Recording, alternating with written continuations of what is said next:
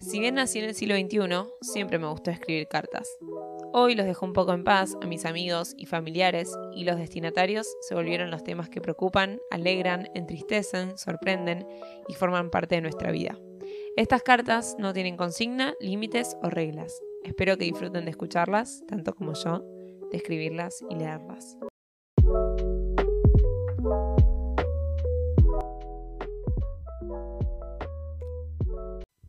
Hola, ¿cómo va?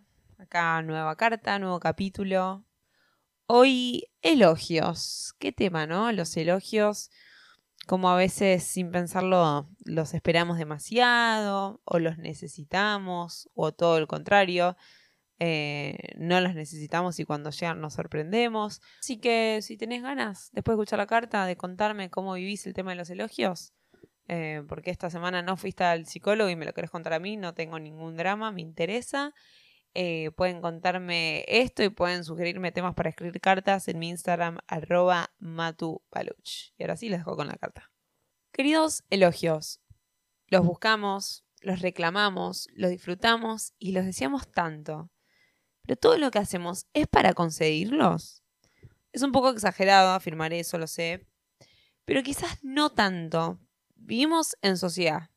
Esto significa que nuestras acciones van a ser juzgadas constantemente por los demás. Tenemos todos los días como si fuese un jurado ahí afuera. Y esto no es un reality show, sino la vida real. Por este jurado es que por algo no salimos de nuestra casa en pijama, ¿no? Bueno, solo los domingos que vamos al súper o paseamos al perro.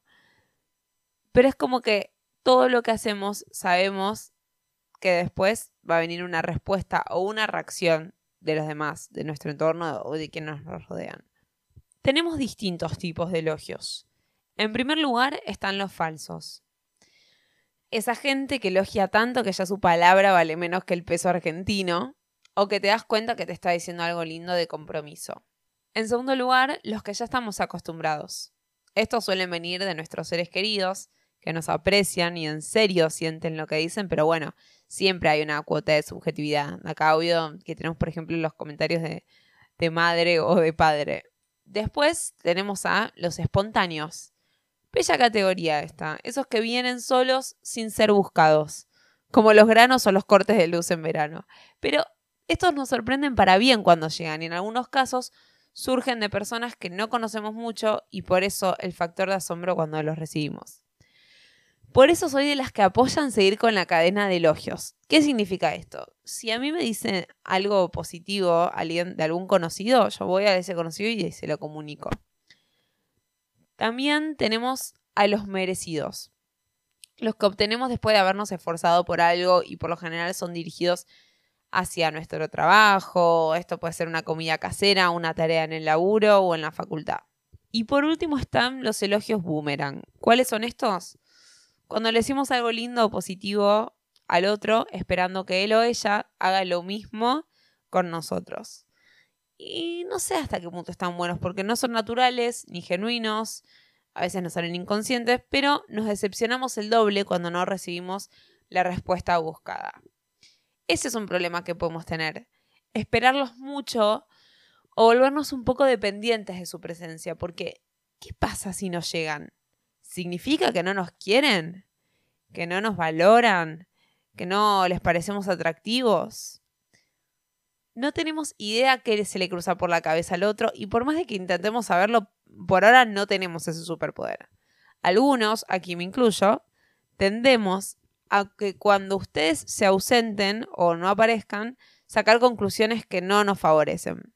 Es como si tuviéramos el afán o la facilidad por rellenar los espacios vacíos y acá no hay que rellenar nada, esto no es un ejercicio de gramática ni nada por el estilo. Si algo no se dijo, no significa que se piense lo contrario, ¿no? Pero qué tóxica que puede ser nuestra cabeza a veces. No me dijo que le gustó lo que hice, es porque no le gusta. Es como muy lineal nuestro pensamiento. No me dijo que hoy estaba linda, es porque no estoy linda. No me Pero la realidad es que además de que no está bueno encaminar nuestras acciones únicamente para recibirlos, hay gente que ni siquiera le sale decir lo que piensa o resaltar algo positivo del otro, sea porque son tímidos, callados o porque simplemente no les pinta.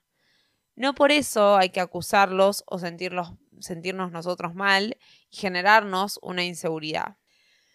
Y ahí es cuando entendemos qué poderosos se vuelven los autoelogios. Qué importante es decirnos a nosotros mismos algo positivo, sentirnos orgullosos por algo que logramos o vernos bien. Y no porque alguien de afuera lo note. Nosotros, lo importante es que nos veamos bien. Después, si alguien afuera lo nota, genial. Pero el trabajo arranca en casa, ¿no? Como viste la frase, por casa cómo andamos? Bueno, arranca por ahí. Y esto le sale muy bien a su público difícil. Este público difícil son los que son indiferentes a ustedes. Quienes no les cambia si los elogios se presentan o no están. Por lo general hablamos de personas más confiadas, seguras de sí mismas, que no necesitan validación de su alrededor. Otra complicación que puede darse con ustedes. Quererlos, pero no creerlos. Por ejemplo, al Ay, qué linda que estás. Contestar un ¿Sí? Ay, debe ser solo porque hoy estoy maquillada o porque me puse tal prenda de ropa. Al Che, qué bien que jugaste hoy. No, no, fue pura suerte.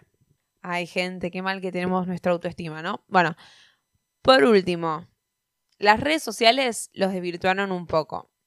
Es como que están creadas para que los busquemos todavía más no quiero echar culpas, pero contribuyeron a crear un mundo en el que subimos contenido o tratamos de mostrarnos para recibir la aprobación del otro. Y si no tenemos el resultado esperado, si esos elogios en forma de reproducciones, likes, reacciones o comentarios no se aparecen, sentimos que como que hicimos algo mal.